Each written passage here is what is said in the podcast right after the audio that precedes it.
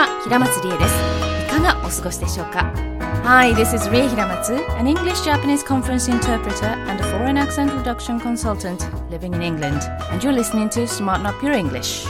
ポッドキャストをお聞きのあなた、ご聴取いただきありがとうございます。前回の前半に引き続き、今回は後半をお送りします。で、あの、なんでっていうことになっていくと思うんですけど、あの、いくつか理由があります。で、まずこの英語の中の T の音についてお話をしたいんですけど、インタレスティングっていうと、もしかしたら通じないかもしれない。で、音的に英語と全然違うよっていうのは、タの音ですね。インタレスティングのタが、英語にはない音なんですよ。タっていうふうに発音することはないんですね。えー、あるじゃんって t と ta とか ti とか te とかってそうじゃないの？って思ってしまうんですがあの t の音ってってものすごい弾く音なんです。日本語の「た」って弾かないで、えー、口の天井に舌をペタッとつけるんですね。た、た。で、つけてはゆっくり話すんですよ。た。ここで、つ、つっていう音にはしないですね。日本語の場合。ですが、英語の場合は、この、っていう音が聞こえないと t には聞こえないんです。っていうのがあります。なので、time っていうと、ちょっとどうだろう全然わからないということもないかもしれないですが分かりにくいんですよね。あれ「つ」っていう音が入ってないと「time」っていうふうに思ってもらえません。つっていうこのかなり唾が飛ぶ感じっていうのがこの t のマーカーになっているのでこれがないとちょっと音が分かりづらいんですよ。符合しないんです。っていうところで、インタレスティングのところも、インタレスティングっていうと、タがすごく弱いので、全然違う音なんですね。はい、今コメントいただいているのでちょっと見ていきます。とても小さいです。何が？何が小さい？こ音が小さいですか？あ、音が小さかったのかな？ YouGlish の。ごめんなさいね。もしそうだったら。音すごく小さかった。じゃあ、あの、改めてちょっと音がこれ多分呼べないのかな本当はもう一回見たいですけどね。でも音すごい小さかったんですよね。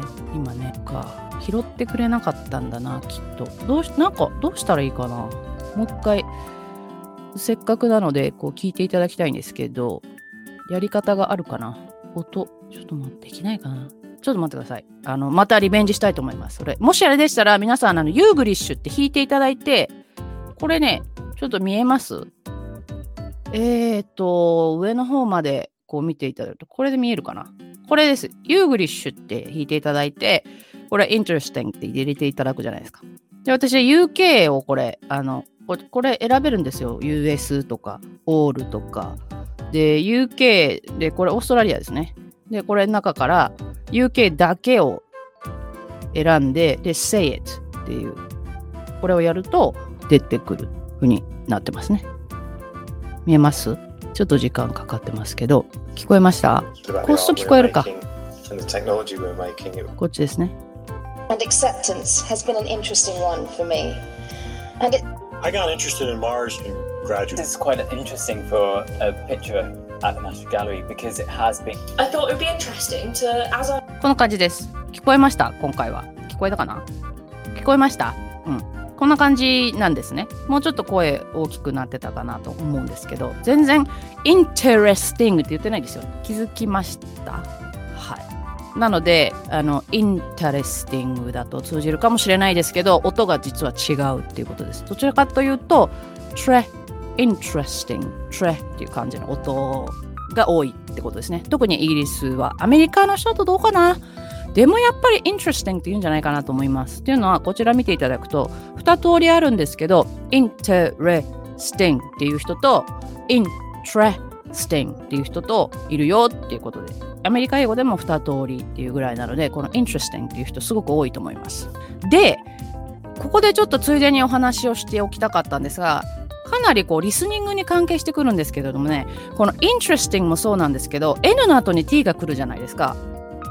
どれ？と思った方、えっ、ー、と、釣りが今変えちゃったんですけど、戻しましょうか、これ。これ、int この t と r の間に本当は e が入ってますけどもねこの int の n の後に t が来てますよね。それの話です。この n と t の組み合わせの時はイギリスではあんまり聞かないですけども、この t の音が落ちるんです。よくあります。必ずっていうより特に早いとか内輪で友達同士で話しててそこまでこう気を使ってクリアに話そうとしていない時にわわわわわってあの例えば「ありがとうございませんありがとうございます」みたいな感じで話す時にこの t の音って落ちます。どうなるかっていうと interesting が interesting ってなるんですよ。interesting。なので、interesting って聞いたときに、interesting のことだっていうふうに気づいてほしいなっていうのがありますね。じゃあ、イギリス英語はどうなるかっていうと、イギリス英語の場合は、普通は、この t の音っていうのをすごい大事にする。t の音が落ちるっていうのをちょっと嫌う傾向にあるので、で、interesting, interesting ってなるんですが、とこの t の音がこう落ちるっていうかここをレイジーにするのはちょっと好まれない音的にはそうなんですね。で、えー、でもこの「つ」っていうのは先ほど申し上げたようにかなりこう破裂させないといけない音なので息とかすごいエネルギーを使うんですよ。しかもたくさん出るじゃないですか。t の音っていっぱいあるんですよね。いっぱいっていうかこう文の中とかでたくさんこう話すと「でもそれ毎回やってるのかっていうと結構疲れるのでやっぱり心理的にエネルギーの省エネをしたくなるんですよ。当然イギリス人も。でどうしてもね改まった場ですごくクリアにスピーチをしなければいけないっていうんであればスピードもちょっと落とす。落としてえっ、と落とさない人もいますけどね。T の音は意識的にはっきり言うと思うんですけどそうじゃない。すごくうちわで親しい友達との間とかだったらそんなにエネルギー使わないですよね。っていう時にじゃあどうやって落としてるかっていうとこの「つ」の音はあんまり落とさないんだけれども音節がね減る傾向があるんですイギリス英語の場合は。だから強弱があって先ほどだったらば例えばこのアメリカ英語だと3つ4つか。4つか3つの可能性ですけどこういうような場合はもう確実に3つの方になります。イギリス英語は。この音が多いんですよアメリカ英語の方がちょっと。簡単に言うと。うん。綴り通りに音を出す傾向がありますね。ですがイギリス英語の場合はこうやって音節の数がちょっと減ってくるので慣れてないとえ？むにゃにゃにゃふにゃんふにゃにゃにゃみたいな感じで言われてすごいなんかどっかをものすごい大きいんだけどそれ以外のところ聞こえなかったっていう感じになりますねあのイギリス英語の場合は。なのでえなんとかこうどっかだけふーって大きかったんだけどあと分かんなかったっていうのがイギリス英語をこう聞いてる時の難しさです。でもそういうふうに省エネしていくんですよねイギリス英語は。うん、っていうことが言えるかなと思います。で次いきますが英語の t の音は日本語の他行と全然違うって話は先ほどしましたよね。で、じゃあ、ちょっと一個ずつこの N と T が合わさった時に T が落ちていく。例えばどういう語があるかっていうと、まずはこれですよね。今日取り上げている interesting が interesting。特にアメリカ英語ですけどね。interesting になることが多い。この t を忘れてください。t を完全に抜いていただくと interesting になるじゃないですか。そういう発音になることが結構あるよっていう。これはでも、私のこれは意見だと思って聞いてください。かしこまったところ、ちゃんとしたところでは、この t の音はきちっと発音した方がいいと思います。礼儀正しい印象になると思います。interesting よりも interesting この t の音を出してもらった方がいいと思います。で、こちら、インターナショナルね。インターナショナルなんて言わないです誰も。言わなくて、international、international、international ですよね。international。じゃあこれも t がね、n の後に来てるので、international っていう人、聞いたことありません？アメリカ英語の人いますよね。international。こっちの方が早いですからね。チッっていちいちこう、舌を動かさなくていいので。次、ホテルの名前であるじゃないですか。intercontinental っていうの、ちょっと t がいっぱいありますよね。言いにくいので、そうすると、intercontinental になっちゃう。これをインターコンチネンタルだってわかるかっていう話ですよね。全然音が違いますよね。なので、でこれも t がいっぱい。intermittent, intermittent。ちょっと全然違う音になりましたよね、今。この mitten も、うんうんっていう音になってたりとか、enter もじゃあちょっとアメリカ風にすると n 面。もう全然わからないと思います。インターミッテントに全然聞こえないと思いますが、こういう風に音が変わっていくので、徐々に慣れていきましょうね。はい。じゃあこちらはっていうと、ちょっとね、これはね、さすがにいないのっていう人はいない気がする。t が1個しかないじゃないですか。音として。綴りとしてっていうより、音として t が1個しかないので、これを n にしてしまうと、てか t を外すと、いないのって、いないのって分かりにくいんですね。これはね、internal って言うと思います。1個だから。2つも3つも、先ほどみたいにこれ。で、ね、t がいっぱいあるじゃないですか。っていうと、省エネしていくんですけど、1個しかないから、これは internal って言って言うと思いますね。はい。こんな感じでしょうか？はい。今コメントいただいてますね。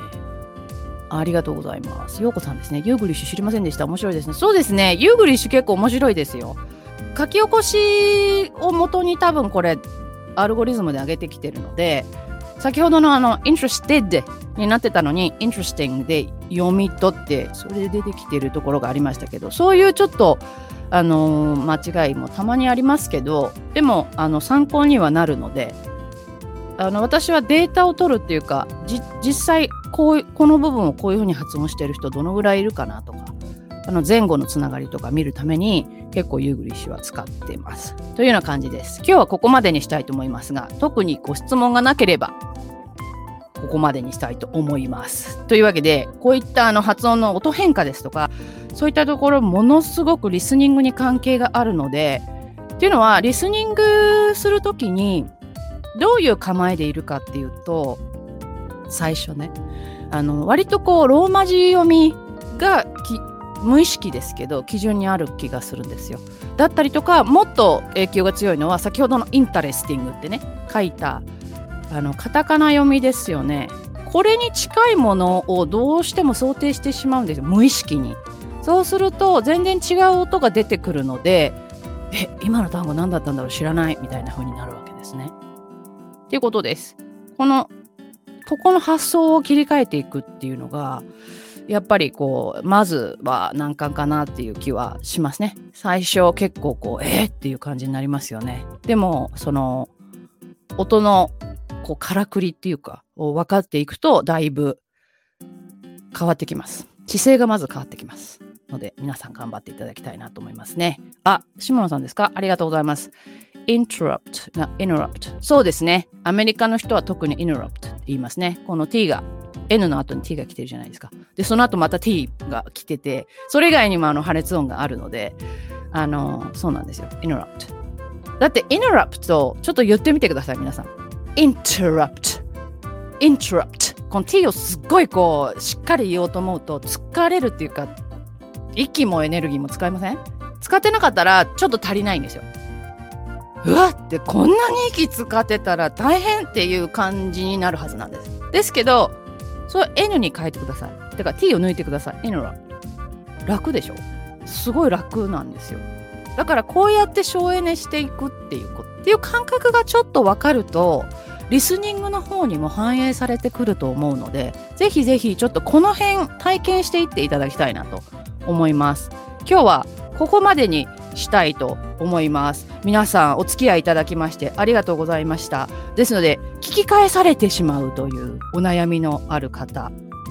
まずその細かい発音のところ発音記号とかね皆さん知らないと思うのでそういう方でもいやまずここものすごく大事で、えー、ここのところを普段から心がけておくだけで全然この聞き返される率っていうのがぐっと減るゼロになるとか本当にありえるというぐらいあの簡単に気をつけられることがあります。なので、えっ、ー、と、概要欄の方にリンクがありますので、そちらの方でポチッとやっといてください。結構時間かけてね、私もね、まとめたんですよ。サクッとまとまってるんですけど、30分の1の法則ってご存知です？あの、1ページのものを書くためには30ページ分書くんですね。っていうふうにそこからいろいろ遂行してきました。まあいいんですけどね。というようなことですので皆さんにお役に立てばと思っております。こんのちょっと聞いてみたいとか、これについてちょっと説明聞きたいんだけどっていうことがありましたら、メールが一番いいですけど、メールが無理であれば、このコメントをしていただいたら、ちゃんと拾います。その中で皆さんにすごくこう関係のあるもの、relevant なものをピックアップして、しっかりとこうお届けしたいと思っておりますので、よろしくお願いします。お待ちしてます。Okay, have a nice evening everyone! Thank you so much for listening. 最後までお聞きいただきありがとうございました。私が主催している発音改善スクール Smarten Up Your English のセミナーやワークショップといったイベントやコース開催のお知らせはメールマガジンで行っています。イギリス英語表現、発音のポイントについてもメルマガでお届けしますので、ご興味のあられる方はぜひメルマガにご登録ください。番組概要欄にリンクがあります。そちらをクリックしてメルマガに登録してください。そしてリスナーさんからのご相談、ご質問を募集しています。コメント欄からまたは番組概要欄にツイッターのリンクがありますので、アットツイートにてご質問、ご相談をお寄せください。お待ちしています。Thank you so much for tuning in, and I'll see you next time.